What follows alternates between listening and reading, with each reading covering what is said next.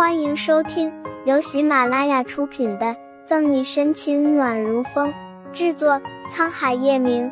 欢迎订阅收听。第三百七十八章，不过才一面之缘罢了。很红，隐忍着等待时机的沈西已经做好被踹的准备，却不想一个小小的身影挡在他面前，闷哼一声，为他挡了一脚。你没事吧？沈西心一颤，连忙查看林俊的伤势，勉强扯出一抹笑。林俊摇摇头：“没事的，姐姐。你是不是傻？怎么跑过来了？”沈西好气又担心，以他的身手，刚刚要避开男人的脚很简单。呵，又来了个小的，掏出枪，男人把子弹上膛，黑黝黝的洞口对着沈西和林俊二人。看着枪，被绑来的女孩子血色全无，所有人紧紧抱在一起。你们两个，先杀谁好呢？男人转着枪，戏谑的看着二人。突发情况来得太快，沈西平淡如水的眼睛盯着男人。他还是个孩子，什么都不懂，放了他。你要我放了他？男人笑得猥琐。可我偏偏要杀了他。你。老大，男人对着邻居脑袋扣动扳机，千钧一发之际，抓沈西的那个人跛着脚过来，没看谁一眼，抓沈西来的人在男人耳边耳语一句。仓库里女孩子低气的声音很杂，即使沈西听力很好，也没有听出什么。只见那人说完，男人蹙眉：“走，和我去看看。”把枪收回口袋里，男人快速的离开。好像发生了什么急事。对了，去找几个机灵的兄弟来看着，不得出什么差错。走到门边，男人突然回过头吩咐道：“目送男人离开，沈西秋伯浮上一丝疑惑。看见人都走光了，林俊手脚被捆着，勉强爬起来，脸上满是心疼。姐姐，你怎么样？没事。沈西摇摇头。对了。你怎么会在这儿？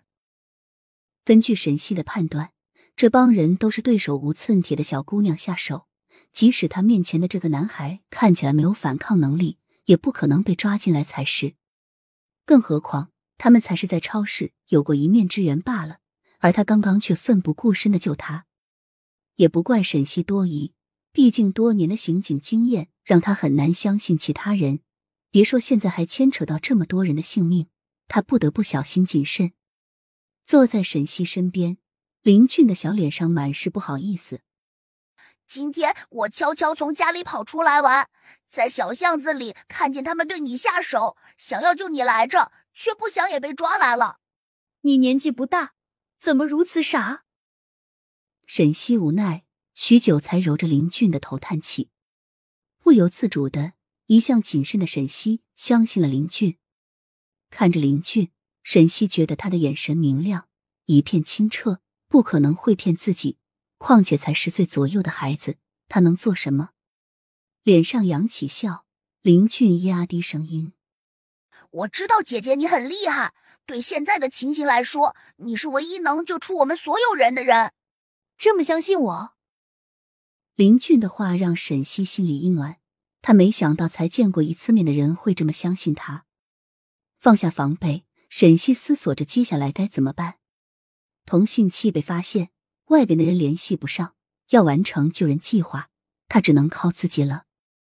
可这里的情况他尚且没有摸清楚，地形地势不了解，贸然行动会有很大的风险。哎，你说老大怎么想的？不就是一帮丫头片子，能翻得起多大的浪？行了行了，你就别抱怨了。没听说抓来一个警察吗？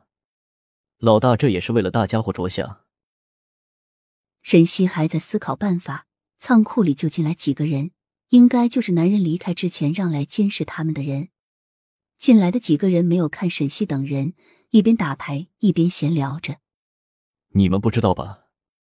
刚刚我听老大和文少谈话，说明天把这些人出了后，我们就可以离开这个鬼地方，去德卡拉那边发展。没错，我也听卡森特说了。不过，这个文少是什么来路？怎么如此厉害？手上有这么多资源？本集结束了，不要走开，精彩马上回来。